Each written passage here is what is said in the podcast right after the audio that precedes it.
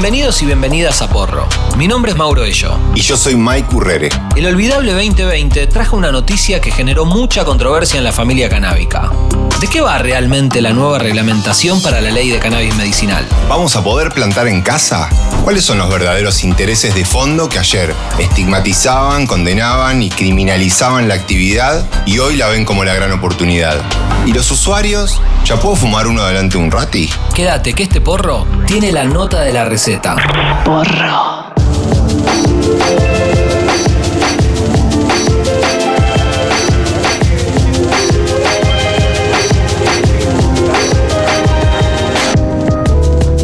En julio del 2020 terminaba la primera temporada de Porro y ya se coqueteaba con una nueva reglamentación para la ley de cannabis medicinal. Pero fue recién para el viernes 13 de noviembre que el presidente Alberto Fernández decretó la nueva reglamentación. Dicho así suena confuso. De hecho, algunos medios titularon legalizan el autocultivo en Argentina y muchos, confundidos, salieron a festejar, mientras que en simultáneo, nuestro Rambo Falopa seguía con los allanamientos y metiendo presos a cultivadores. Como el cuadro es bastante surrealista, llamamos a alguien que entiende bien del tema para que nos explique. Hola, mi nombre es Emilio Ruchansky.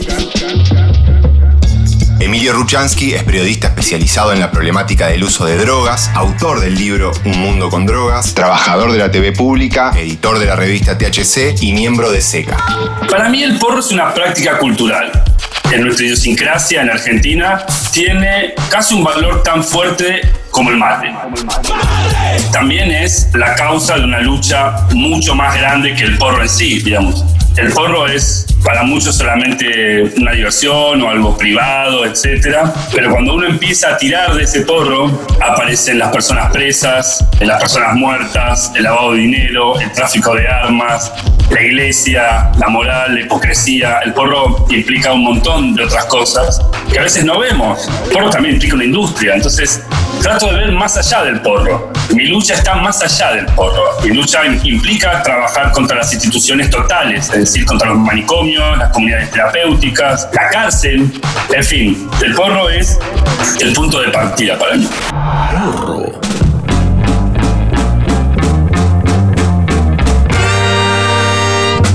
La ley de 2017 permitía el tratamiento con cannabis solo para cierto tipo de epilepsia refractaria.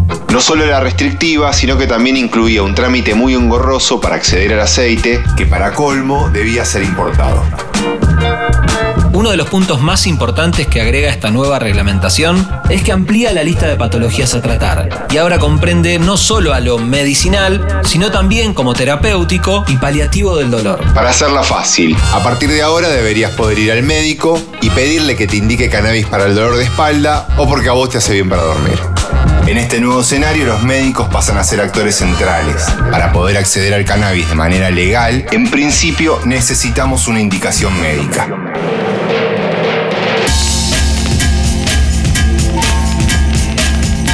No se está exigiendo una prescripción médica ni una receta médica, porque no se habla de un medicamento. Acá lo que se está pidiendo es una indicación médica. Ese primer punto es muy importante. ¿Por qué? Si yo te receto o te prescribo, lo que te receto, lo que te prescribe, tiene que pasar por la ANMAT, lo cual es complejo. Muy pocos medicamentos han sido autorizados, algunos fueron suplementos dietarios como el Charlotte Web, pero son carísimos, hay que importarlos. La indicación médica es otra cosa. Yo te puedo indicar salir a correr, yo te puedo indicar una dieta específica y te puedo indicar el aceite de cannabis vía autocultivo. Esta primera diferencia entre la prescripción y la indicación fue muy importante en la reglamentación porque habilita, primero habilita autocultivo, sea solidario, sea en comunidad o sea autocultivo puro. Pero era muy importante que existiera el acceso. Y ese sentido, una receta o una prescripción, con eso no lo ibas a lograr. Porro. Antes que le pongas pausa al episodio para sacar turno con el tordo para que te indique cannabis, escucha bien porque no todos los médicos lo van a querer hacer.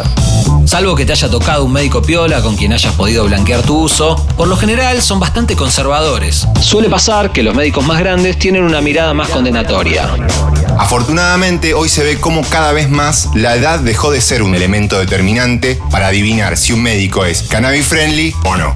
Ahora la diferencia la vamos a ver en el nivel de profesionalismo de estos médicos y cuánto dejan que sus sesgos personales interfieran con la evidencia científica. Para nosotros, desde este podcast que nos importa todo lo referido a la marihuana y que estamos informados, nos parece obvio, pero hay muchos médicos que quizás desconocen la definición de salud de la OMS o las últimas novedades de la ONU a favor de la planta. Muy pocos médicos y médicas van a querer firmártelo, porque ¿cuál es el miedo del médico o de la médica? Hay dos miedos. Uno es, no sé qué es lo que te estoy indicando, no sé las cepas. Entonces vos por ahí tenés dolor, pero compras una cepa que es solo CBD y lo único que hace es dormirte, pero no te calma el dolor de día. Te dan somnolencia, entonces estás manejando, tenés un accidente, la culpa es mía.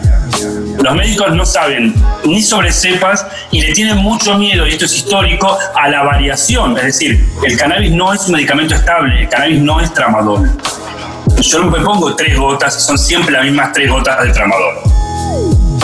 Y después el prejuicio médico de que me pedís 30 plantas y no, es mucho. Yo te pido 30 porque yo tengo semillas regulares. Yo las tengo que sexar esas semillas. Entonces, de las 30, entre la tormenta, el gato, las plagas y que muchas van a salir machos, ahí me quedan 5. Esas 5 las voy a tirar en tierra. De ahí yo voy a sacar para hacerme, por ejemplo, crema el médico tiene miedo de la cantidad de plantas. Y esto pasó en Canadá. Si ustedes revisan el documento del grupo de expertos que trabajó la regulación legal del uso adulto, la última regulación de Canadá, hay una parte sobre acceso para fines medicinales y los propios médicos y médicas plantean en Canadá que están podridos de recetar plantas, porque de esas plantas nació un mercado gris, efectivamente. A mí me das 20 plantas para hacer crema y bueno, lo que me sobra se lo regalo a mis amigos. O me lo fumo. O lo puedo vender. La diferencia es que yo no me voy a poner un cartel de droga porque tengo 20 plantas. Y esto los médicos no lo pueden entender porque tampoco lo entiende el Poder Judicial ni el Ministerio Público Fiscal. Para el Ministerio Público Fiscal, vender los porros te convierte en un narcotraficante con escalas de 4 a 15 años. O sea que si el propio Poder Judicial y los operadores jurídicos no lo entienden, que hay una diferencia entre vender tres porros y ser Pablo Escobar, bueno, estamos fritos, no podemos pretender que los médicos lo entiendan. Ya hablamos en episodios anteriores sobre la necesidad de peritos especializados en cannabis. Ahora va a haber que insistir para que los profesionales de la salud también se actualicen. Es necesario que acepten la evidencia científica, pero también que aprendan y entiendan cómo funciona el sistema endocannabinoide, que sepan de terpenos, cepas, fitocannabinoides, reducción de daños, interacción con otras medicaciones, etc. Además, es fundamental que acepten que lo psicoactivo no es malo per se. ¿Por quién? Nada, es una forma de decir. Hasta acá, con tanta pálida, seguramente estás pensando en lo difícil que puede llegar a ser encontrar un canamédico piola que te indique marihuana. Pero no lo es. Ya hay una lista de profesionales de distintas especialidades que acompañan el uso del cannabis. En nuestras historias destacadas, en arroba porro podcast, en Instagram, vas a poder acceder.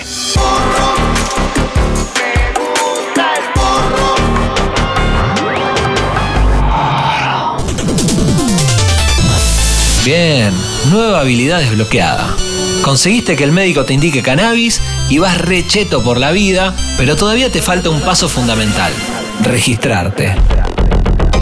Justo antes de llenar el formulario, te cae la ficha de que tenés que blanquear tu cultivo, con tu nombre y apellido, tu dirección, indicar cuántas plantas tenés y cuál es el fin. Y un poco te asustás, sobre todo porque todavía sigue yendo gente presa por cultivar. Como el caso de Daniel Tornelo, el cultivador que el ministro de Seguridad de la provincia de Buenos Aires decidió exponer y ridiculizar con el nombre de cara de cannabis en un video producido con fondos públicos para hacer campaña. No se puede obviar que Daniel padece una discapacidad, que su pareja tiene epilepsia refractaria y que es padre de tres hijos. Como tampoco se puede obviar que la investigación fue una fantochada y que además se utilizaron métodos anticonstitucionales como meter un dron en su casa. Parece una joda que a pocos días de haber salido la nueva reglamentación hagan este show épico con una familia que cultivaba su propia medicina. Y no es el único caso. Además, esta nueva reglamentación no contempló un periodo de gracia para que los y las cultivadoras pudieran registrarse. Directamente se accionó de manera violenta demostrando que la moral paternalista del Estado sigue siendo la misma, en la que Bernie es el padre severo que a cintazos te amolda su ideal de lo que está bien y lo que está mal. En ese mismo contexto, en el que Daniel cae preso, también fueron avanzando en paralelo diferentes proyectos municipales para reglamentar el cannabis, como en San Martín o en Tigre, o como lo que quiere hacer el mismo gobernador de la provincia de Buenos Aires, que sostiene que la industria del cannabis puede llegar a reactivar la economía de la provincia. En simultáneo, siguen cayendo cultivadores en cana, como Denise y Luciana, madre e hija con prisión domiciliaria, o Nicolás Lupín, el pibe de Puan, que por tener un par de plantines para hacer aceite le quieren dar de 4 a 10 años. Los cultivadores somos bastante paranoicos, pero esta vez pareciera tener una raíz lógica en toda esta locura. Es medicinal, pero podés ir preso. En este extraño panorama te dicen que tenés que blanquear tu cultivo y registrarse pareciera ser la única opción para que no te la pongan en esta nueva normalidad canábica.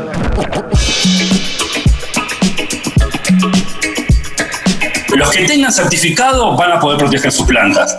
Es más, la negociación es que no entres en mi casa y que, bueno, anda a decirle al juez que tengo un certificado y que en todo caso lo decida el fiscal, pero no el policía que está en la puerta por tirarte la puerta abajo. Ahora, si vos no tenés certificado, va a aparecer un montón de gente que diga, bueno, mirá, che, pero a mí me duele la rodilla, yo le hago a mi abuelita, bueno, pero no tiene ningún papel, y no, no tengo papeles. Bueno, ¿van a seguir los allanamientos a cultivadores y cultivadoras? Obvio que van a seguir.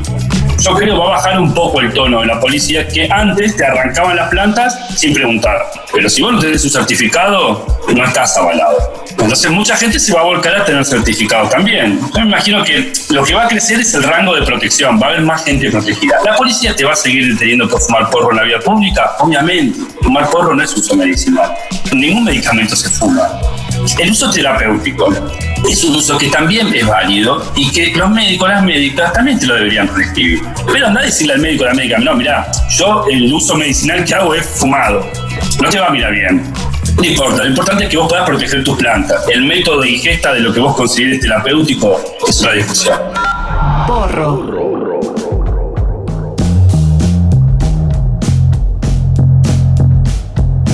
El Reprocan, que suena a una marca de alimento balanceado para perros, va a ser el organismo encargado, entre otras cosas, de registrar y autorizar a los pacientes para que puedan cultivar su porro. Está bajo el control del Ministerio de Salud y va a trabajar de manera articulada con el Instituto Nacional de la Semilla, que además va a regular las condiciones de producción y garantizar la trazabilidad de los productos vegetales. También se habla de la posibilidad de la creación de un Banco Nacional de Semillas. ¿Quiénes pueden anotarse en el ReproCan? Las asociaciones civiles con los ya conocidos cultivos solidarios, quienes tengan indicación médica y necesiten una autorización de cultivo para sí mismos, o quienes cultiven para un tercero. A estos últimos en Estados Unidos o en Canadá se los conoce como caregivers, que acá vendrían a ser como los jardineros o tutores de cultivo o algo así.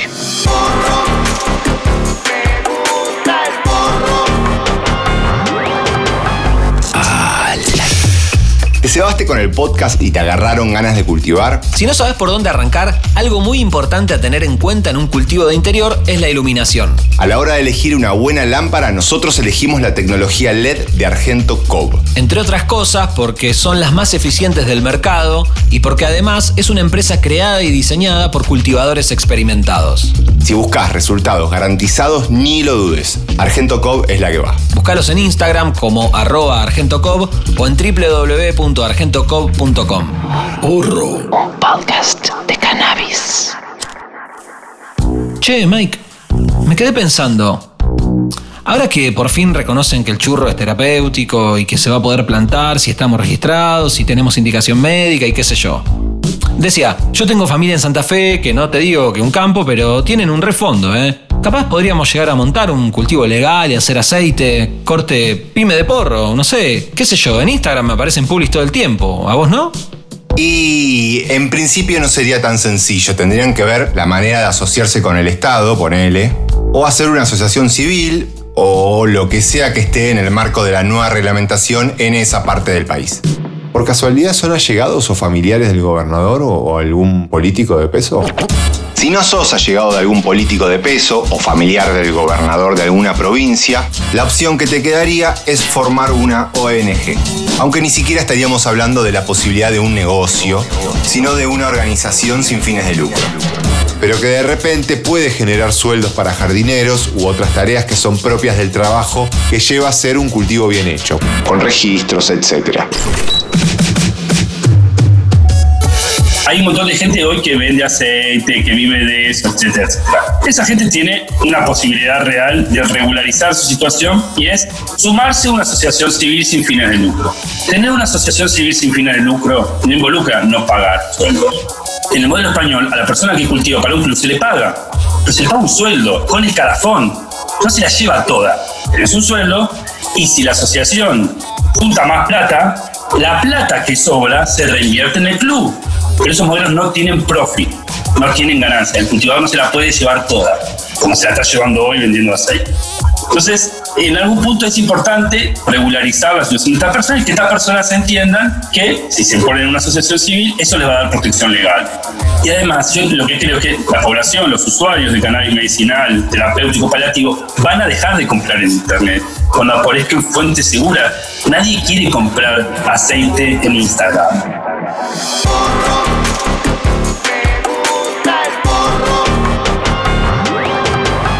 Porro.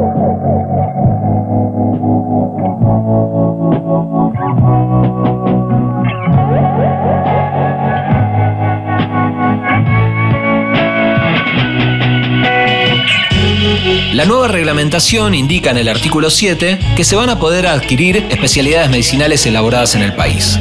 También se van a poder importar o adquirir en farmacias autorizadas formulaciones magistrales, que medio que suena a pócima mágica, pero que no son ni más ni menos que las viejas cremas o ungüentos que preparaban las farmacias antes que los laboratorios pongan publicidad en todos lados. Otra cosa piola de la nueva reglamentación es que el Ministerio de Salud se va a encargar, o al menos tendrá la responsabilidad, de garantizar las condiciones ideales para facilitar la investigación médica y o científica de la planta. Ahora el CONICET o el INTA, por ejemplo, van a poder plantar ATR. Porro. Podcast Según el nuevo decreto de regulación del cannabis medicinal, si tenés obra social o prepaga, se van a tener que hacer cargo del tratamiento. Sí, sí. De su no, te van a tener que invitar el churro. Y para quienes no tengan obra social, será el Estado el encargado de proveerles. Ahora, ¿de dónde van a sacar tanto churro si llega el verano y no hay en ningún lado? Bueno, no va a salir de una farmacia que hace preparado magistral. Se van a estar proveedores más grandes. ¿Quién va a ser el primero que les pueda proveer a estas prepagas, a estas obras sociales e incluso al Estado? Te queda una ayuda. Sí, la sé, pero no me acuerdo el nombre. Eh, Irene y yo y mi otro yo. Incorrecto. Hay que ver, porque ponete en la piel de Gastón Moral, ¿no? El hijo del gobernador de Jujuy. ¿Por qué le voy a vender al Estado Nacional si yo lo puedo vender afuera a precio dólar? ¿Por qué le voy a vender a OSDE si le puedo vender una- a la mejor prepaga eh, brasilera a precio dólar? Entonces la gran duda es qué va a hacer Jujuy. De todas formas, si Jujuy exporta y decide no volcar la producción al país, a la Argentina, al sistema de prepagas, obras sociales o al Estado Nacional, lo que va a pasar, como decíamos muy al principio, es que la gente que lo necesite va a tener que cultivar, designar un cultivador solidario, cultivadora solidaria o ir a- al cultivo comunitario.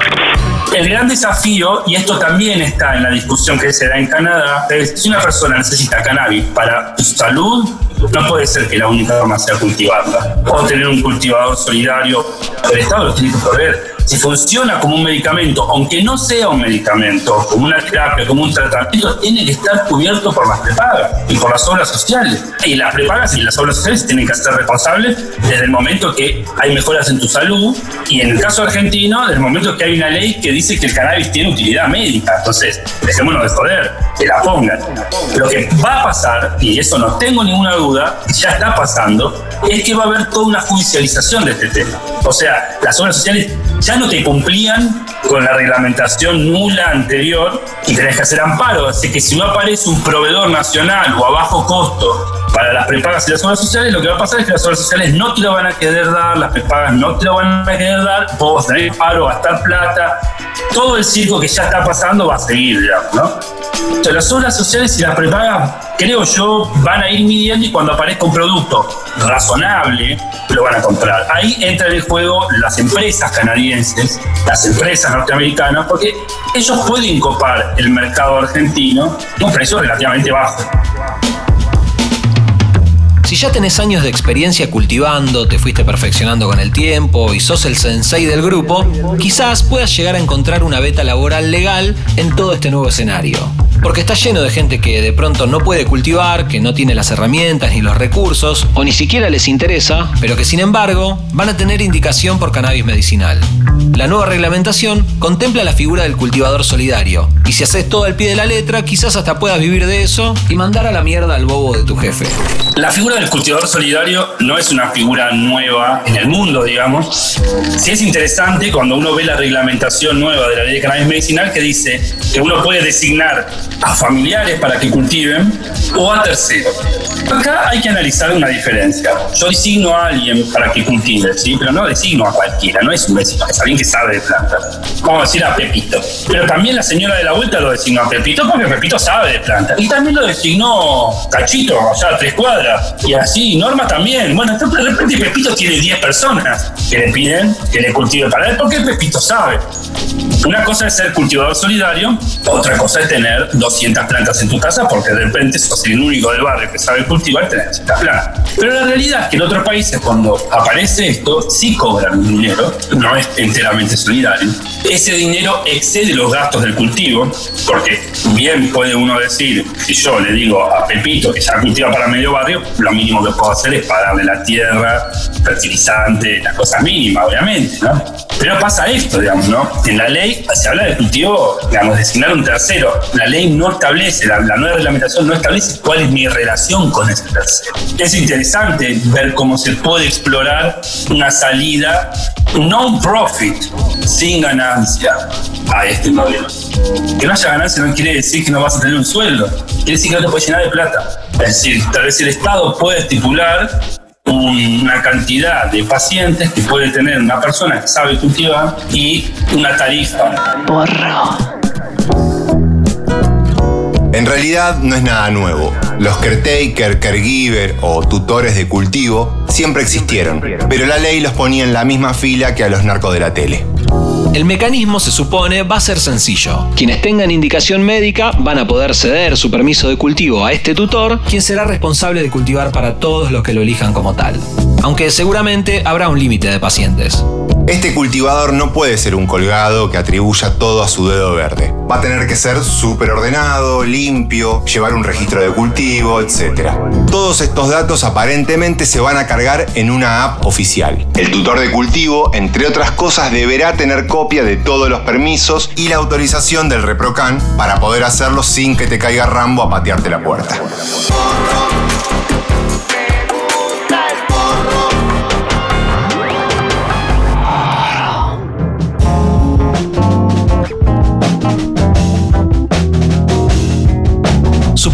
Que este cultivador solidario cumplió con la cuota de cannabis medicinal de todos los pacientes y se encuentra con que le sobra una banda de churro. ¿Qué pasa con ese excedente?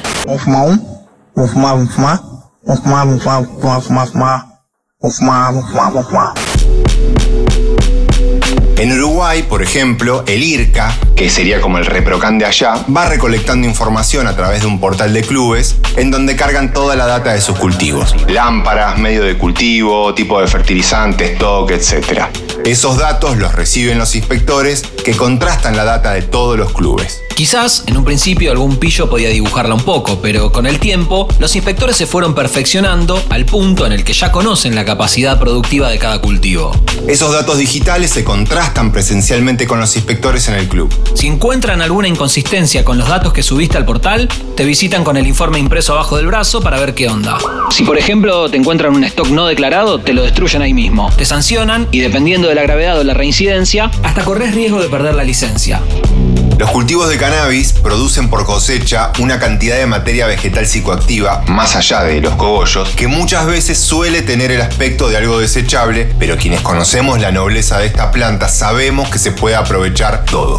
Por ejemplo, de la famosa manicura fina, que vendrían a ser las hojitas llenas de resina que le sacamos a los cogollos para que queden bien piola como en una foto de catálogo, o de esos cogollitos chiquitos de abajo que quizás no da para sacarlos en una cata, pero que en unas vacaciones seguro te salvan. Bueno, con todo eso podríamos hacer extracciones. RCO, rosin, dry sieve hash, bubble hash, BHO, lo que sea.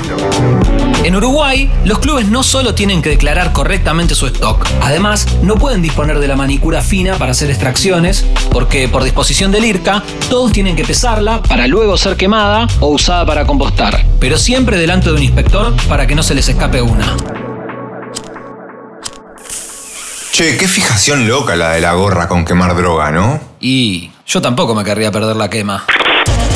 En diciembre de 2020, el Departamento de Salud de Canadá lanzó un comunicado manifestando su preocupación por el creciente aumento del autocultivo. Según el informe, en ese país uno de cada siete usuarios cultiva su propio porro. Pero para, para, Mike, no entiendo, ¿cuál es la preocupación? Y al aumentar los cultivos hogareños, estos notaron que las ventas de los puestos autorizados bajaban, lo que dio pie a la idea de haber creado un monstruo sin control que les compite por fuera del mercado legal que recauda para el Estado. También vale decir que esta es una técnica comúnmente utilizada por las grandes empresas de la industria que hacen lobby presionando a los gobiernos contra el autocultivo para quedarse con la torta completa. Lo que dicen estos lobistas, entre otras cosas, es que los excedentes de las producciones caseras van a parar a una especie de mercado gris. Y esto último es lo que más le preocupa a los médicos canadienses, que son quienes firman las recetas. Como contabas un rato, Emilio. Mucha vuelta, pero ¿cuándo vamos a poder disponer de marihuana legal para consumir sin tener que pasar por el médico?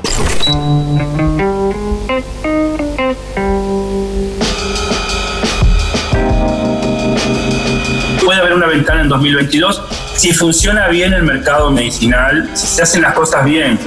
El cannabis medicinal es una oportunidad para demostrar que se puede regular un mercado y un acceso al cannabis, aunque sea para fines medicinales, paliativos y terapéuticos. Si eso se hace bien, si las aso- asociaciones civiles trabajan bien, si la sociedad entiende que esta planta es una planta valiosa para la salud, bueno, también te puedes divertir con esta planta. Iremos corriéndolo. Canadá lo hizo así. Primero tuvo cannabis medicinal por un fallo de la Corte Suprema. Nadie te regala nada. Nadie. Nosotros llegamos a esta ley de cannabis medicinal, y Mamá Cultiva y otras más, porque hay un grupo de, de gente que hace política de drogas, que asesoró a Mamá Cultiva también. Y nada viene de arriba. Eso hay que entenderlo siempre. Y la discusión del cannabis para uso adulto tiene que ver con esto. Con que funcione bien, tal vez, la nueva reglamentación de cannabis medicinal, que la gente conozca la planta, porque ahora la planta la va a tener tu abuela. Entonces, si yo le pongo cuatro plantas a mi abuela, bueno, Abu, una de esas plantas, alguna cosita para el nieto. Lo que estoy diciendo está mal, ¿eh? es horrible lo que estoy diciendo, totalmente ilegal. Pero es lo que va a pasar, porque como tu abuela te va a retar a vos si está usando la misma planta para hacer aceite. Es más, tu abuela te va a preguntar a vos, ¿qué, qué hago con los trips? Mira, tengo una laguita ahí, tengo mosca blanca. O sea, se va a generar un vínculo que ya existe, pero que se va a afianzar por la legalidad.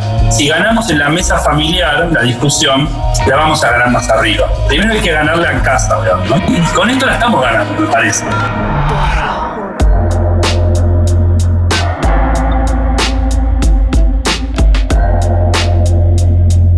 La ley de cannabis medicinal de 2017 fue un pequeño paso en favor de la planta, porque el Estado reconocía por primera vez sus propiedades medicinales. Aunque fue un reconocimiento bastante simbólico, porque acceder a la sustancia por vías legales era un bardo. Y en ese contexto, quienes más la necesitaban, si es que todavía no lo hacían, se iniciaron en el autocultivo o buscaron ayuda en las asociaciones canábicas y los cultivadores solidarios, que fueron quienes bancaron la demanda pese a los riesgos.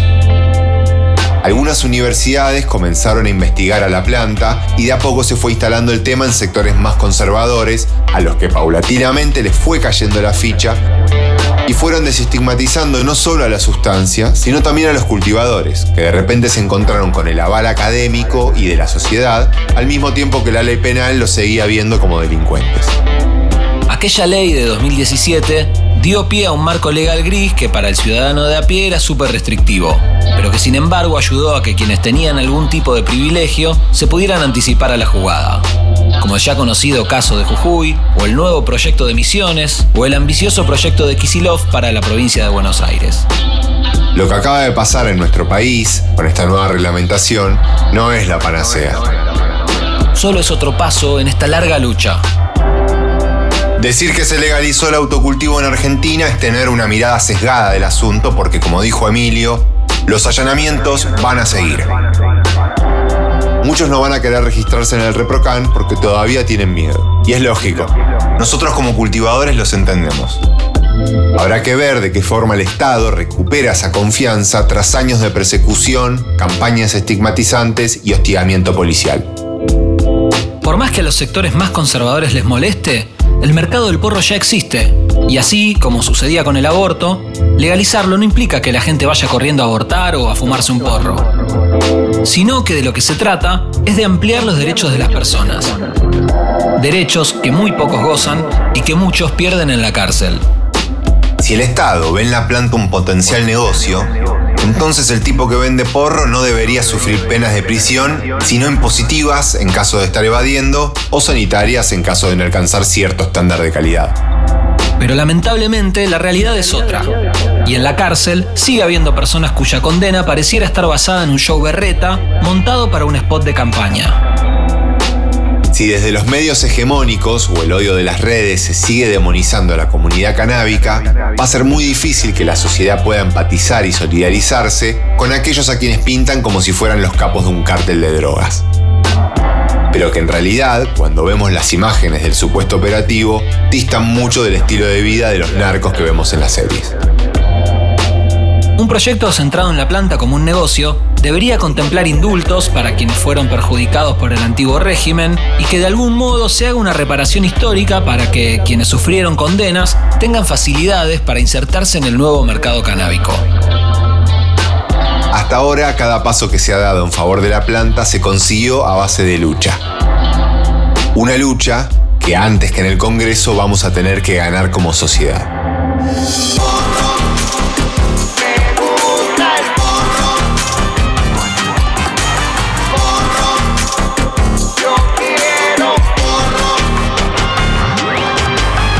Este fue el episodio de adelanto de la segunda temporada de Porro. Le agradecemos muchísimo a arroba Marquitos Castelo por la corrección de los guiones y a Fuji por su arte. No se olviden de seguir a Porro en su plataforma de podcast favorita y no cuelguen en compartirlo con sus amigues. Yo soy Mauro Ello. Y yo Mike Currere. Gracias por prenderse con Porro.